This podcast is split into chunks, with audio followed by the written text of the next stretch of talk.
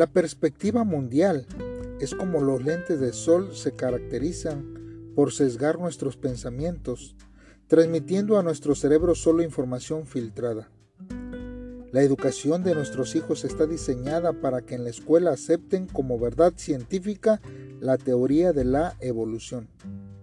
Así muchos de ellos abandonan su fe cristiana en la universidad, ya que al estudiar la teoría de la evolución, comienzan a poner en duda, hermanos, la existencia de Dios como creador.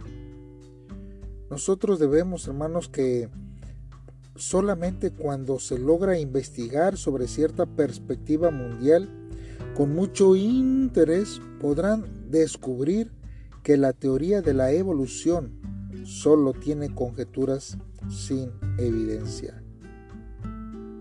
Hola, yo soy el pastor Benjamín Martínez en este día quiero compartirte cómo el frente de la difusión de la teoría de la evolución y el ateísmo está tan arraigado en estos tiempos que nuestros jóvenes corren peligro en caer en cada uno de ellos.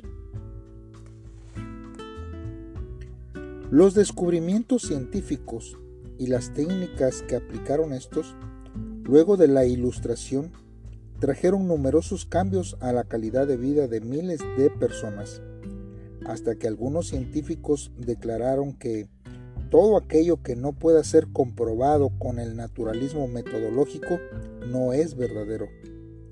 Es decir, que solo existe aquello que su existencia puede ser comprobada como una sustancia y que todo lo del mundo espiritual y lo concerniente a la vida después de la muerte no existe porque no se puede corroborar.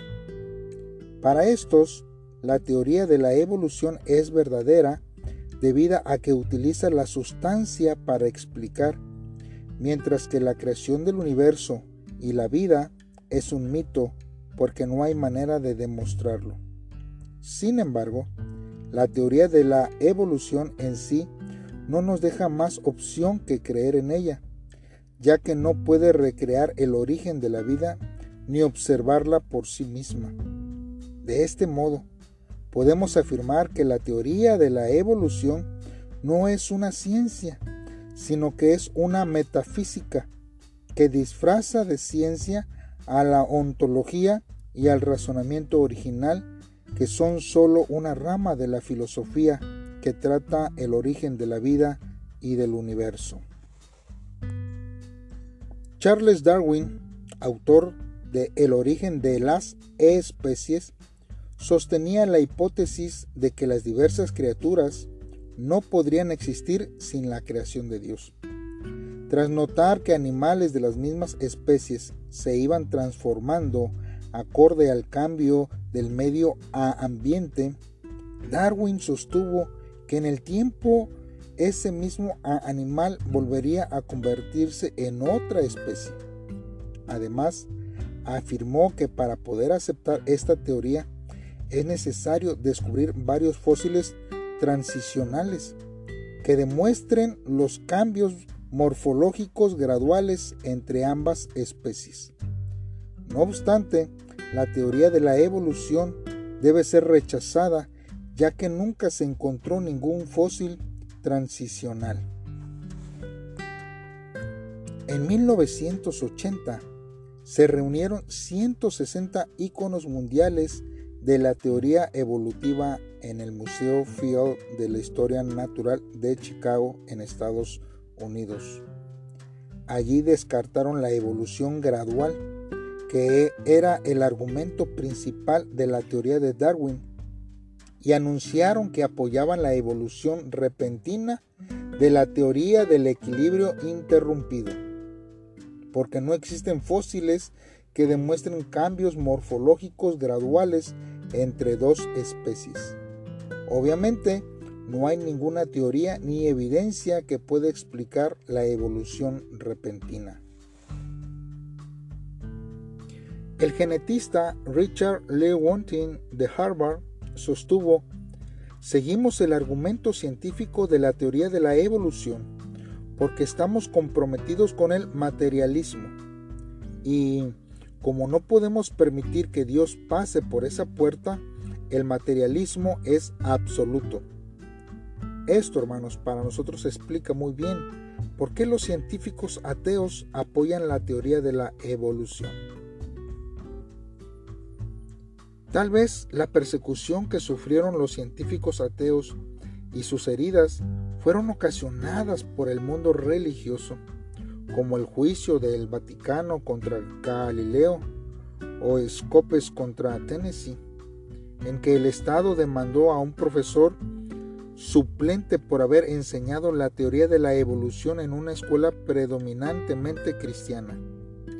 El discurso del biólogo ganador del premio Nobel Steven Weinberg puede ser una evidencia de estas heridas. El mundo necesita despertar de la larga pesadilla de la religión y los científicos deben hacer todo lo que puedan para debilitar la presión religiosa, ya que esto puede ser la mayor contribución para la civilización. Según un estudio, más del 90% de los líderes de la Academia Nacional de Ciencias son ateos y defienden la teoría de la evolución. Esto a pesar que carece de evidencias para poder acabar con la interferencia de la teología en sus asuntos. Además, las revistas científicas publican periódicamente tesis que avalan la teoría de la evolución. El clan evolutivo que formaron excluye sistemáticamente a los escolásticos que critican esta teoría. Llevan la ciencia entera por el camino equivocado con tal de reforzar el marco de la evolución que es solo una hipótesis y una suposición. Francis Bacon sostuvo, el autor de la naturaleza y la Biblia es Dios. Por ende, no puede haber conflictos entre la ciencia y la teología, pero los conflictos surgieron a medida que las diferentes disciplinas fueron influyendo la interpretación del hombre sobre la perspectiva mundial.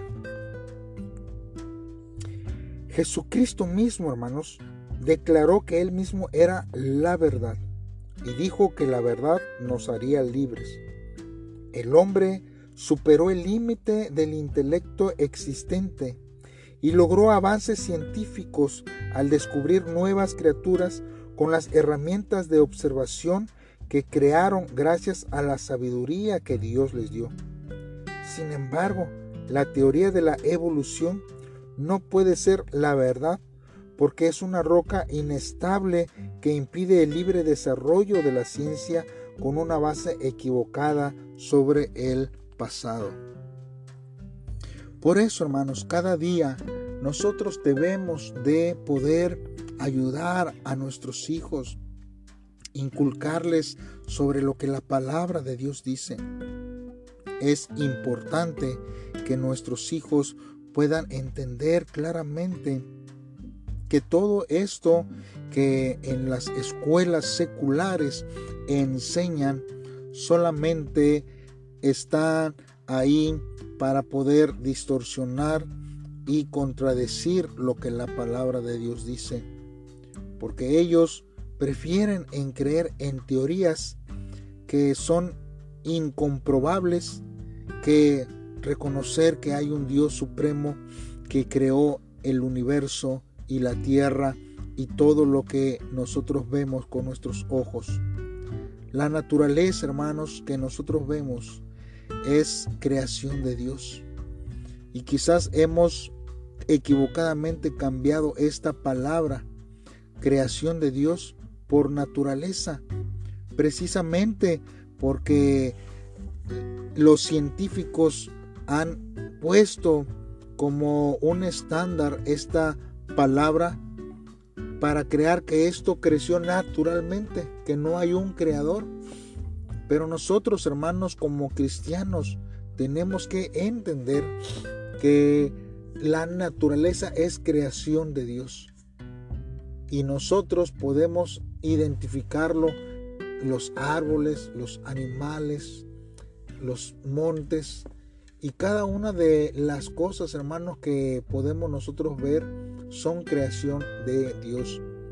E impulsemos a nuestros hijos para que ellos puedan vivir cada día creyendo en nuestro Dios creador que ha hecho los cielos y la tierra, las nubes, las aves, cada uno de los animales en su perfección y aún hasta el hombre mismo somos creación de Dios y que podamos nosotros eh, poder eh, comunicar a ellos de una forma especial y que cuando a ellos les toque confrontarse con estas ideologías, con nuestras con estas teorías de la evolución y otras más que surgen y que seguirán surgiendo, pero que a fin de cuentas sigue siendo teorías.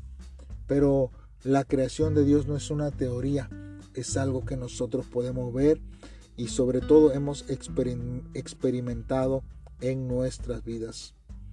Estemos listos y preparados cada día para poder enfrentar las cosas que en el mundo hay y que en el mundo están surgiendo para poder, hermanos, amedrentar los corazones de nuestros jóvenes cristianos, porque si el mundo logra cambiar su perspectiva, entonces habrá menos adoradores a Dios en estos últimos tiempos.